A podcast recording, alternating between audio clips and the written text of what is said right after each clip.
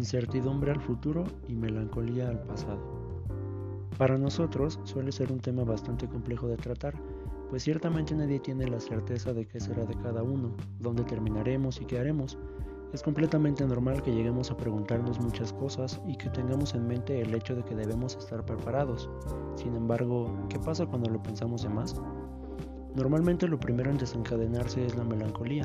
Solemos pensar en lo que sucedió con tantas ganas de poder repetir el hecho, ya sea para cambiar algo que en ese recuerdo o simplemente volver a vivir las emociones que se presentaron. Comenzamos teniendo una sola idea y nosotros mismos generamos más y más de ellas, pudiendo llegar incluso a crear un círculo vicioso que a la larga termina siendo agotador y perjudicial para nosotros. ¿Alguna vez has dejado de hacer algo o preferido evitarlo por el hecho de dedicar tanto tiempo a pensarlo? O tal vez te has quedado pensando qué le habrías dicho a una persona si hubieras tenido tiempo o iniciativa. Si nos quedamos en el mismo lugar podemos ver los trenes pasar y nunca sabremos cuándo van a presentarse las oportunidades.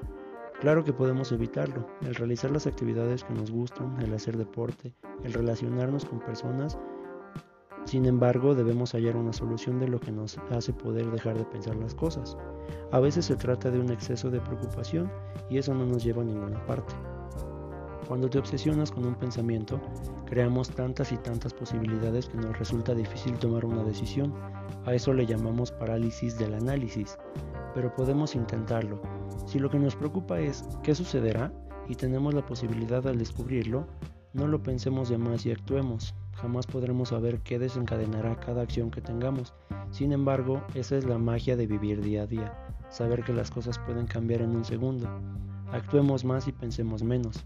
Esto tampoco quiere decir que no tengamos planes y que hagamos todo lo que tengamos en mente, sino que tenemos que razonar las posibilidades.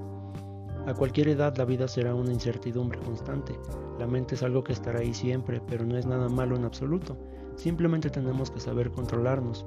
Dejemos de pensar en ¿y si todos se sienten así? ¿Y si yo soy el único que no sabe cómo sobrellevarlo?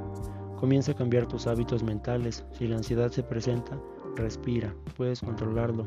Intenta escribirlo en una libreta. El hecho de plasmar lo que sentimos nos libera del peso. Habla con un amigo, un familiar o una persona de confianza. Puede ser que el escenario que creemos en la mente no sea tan terrible, simplemente lo creamos así. En última instancia, sin embargo no menospreciándolo, busca ayuda profesional.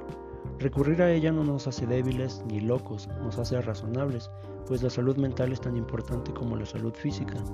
Esto ha estado presente durante años, pero hay muchos factores que podrían desencadenarlo. Tenemos la situación presente, una pandemia, que nos da un giro completo al estilo de vida. Dejemos de hacer lo que nos gusta, dejamos de ir a la escuela, podemos incluso perder familiares o personas cercanas a nosotros. Si estamos viviendo tiempos complicados y así como nada, como ninguna persona puede percibir o actuar distinto, debemos tener en claro que no tendremos esta etapa toda la vida. Nada dura para siempre y todo se transforma. Si hoy te sientes así, te invito a seguir adelante, a no rendirte jamás, a seguir luchando en el día a día, pues nada es imposible de lograr con las ganas de hacerlo. Hasta que nos volvamos a encontrar, cuida de ti y de tus emociones y sonríeles al día a día.